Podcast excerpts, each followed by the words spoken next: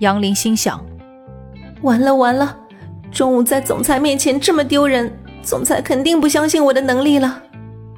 他赶紧低下了头，等待接下来的唱票。揭开最后一张纸片和念出名字，这时间好像特别漫长。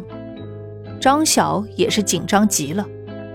两个人刚刚打平的情况，让他心里也没多大把握。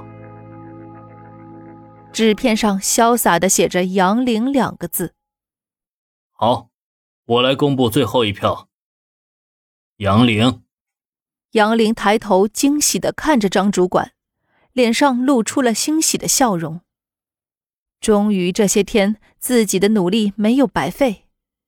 这时候，杨凌感到总裁也在看着自己，她的脸瞬间就红了。果然还是个害羞的小女生。这么喜欢脸红，李明轩心里想着，脸上的表情依旧毫无变化。这次与层峰集团合作的方案，我们将采用杨凌的模型广告创意。杨凌跟进此次方案，由于他是新人，张晓那组人和夏天那组人也帮忙跟进，杨凌为组长。下个星期一，层峰的人就要来拿广告，我会进行最后的审核，希望大家合作完成这次任务。现在大家干活去吧。所有人都退场了，杨林还在会议室整理刚才演讲的资料。张晓愤愤的走过来：“别以为你自己有多厉害，方案还没被客户最终确定呢。主管看好你，是因为你有后门吧？总有一天让我查到。我要你管啊！”还没说完，张晓就踩着十厘米更高的鞋子，趾高气昂的走了。杨林朝他的背影吐了吐舌头，愉快的心情丝毫没有被他的嘲讽破坏。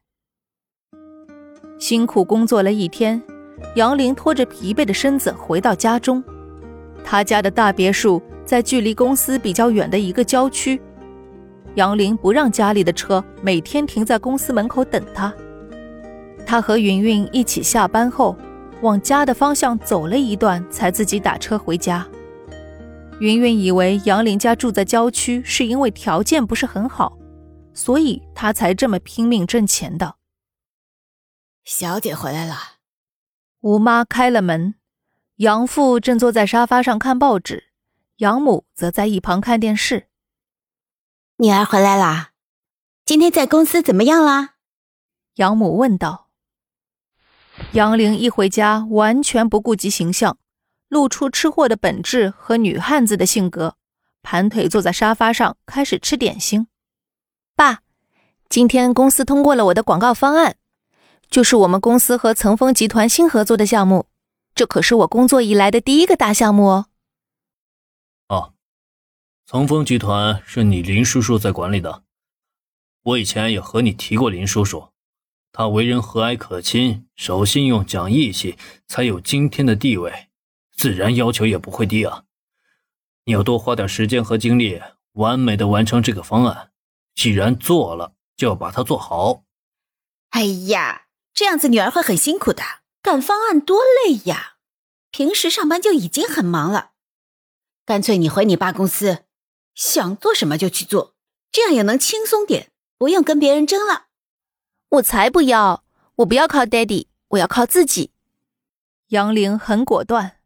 杨父倒是很赞成女儿的做法。嗯，没错，让她锻炼自己也好啊。你老是这么宠着她，怎么能行？她只是个女孩子嘛，将来还是要嫁人的，这么努力干嘛？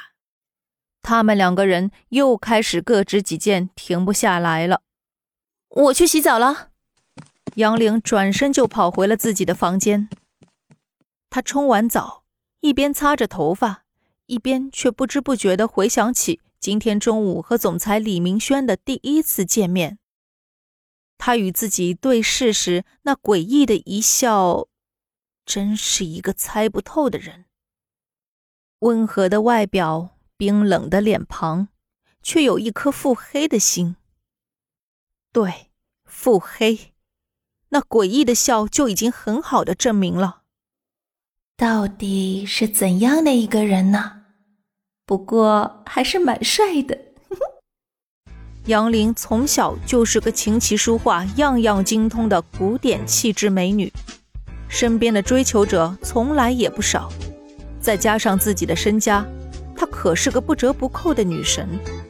可是杨玲偏偏没有看得上的，对于身边的公子哥也都不来电。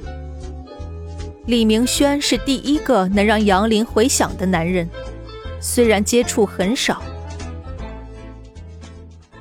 本集已播讲完毕，欢迎订阅专辑，下集更精彩哦。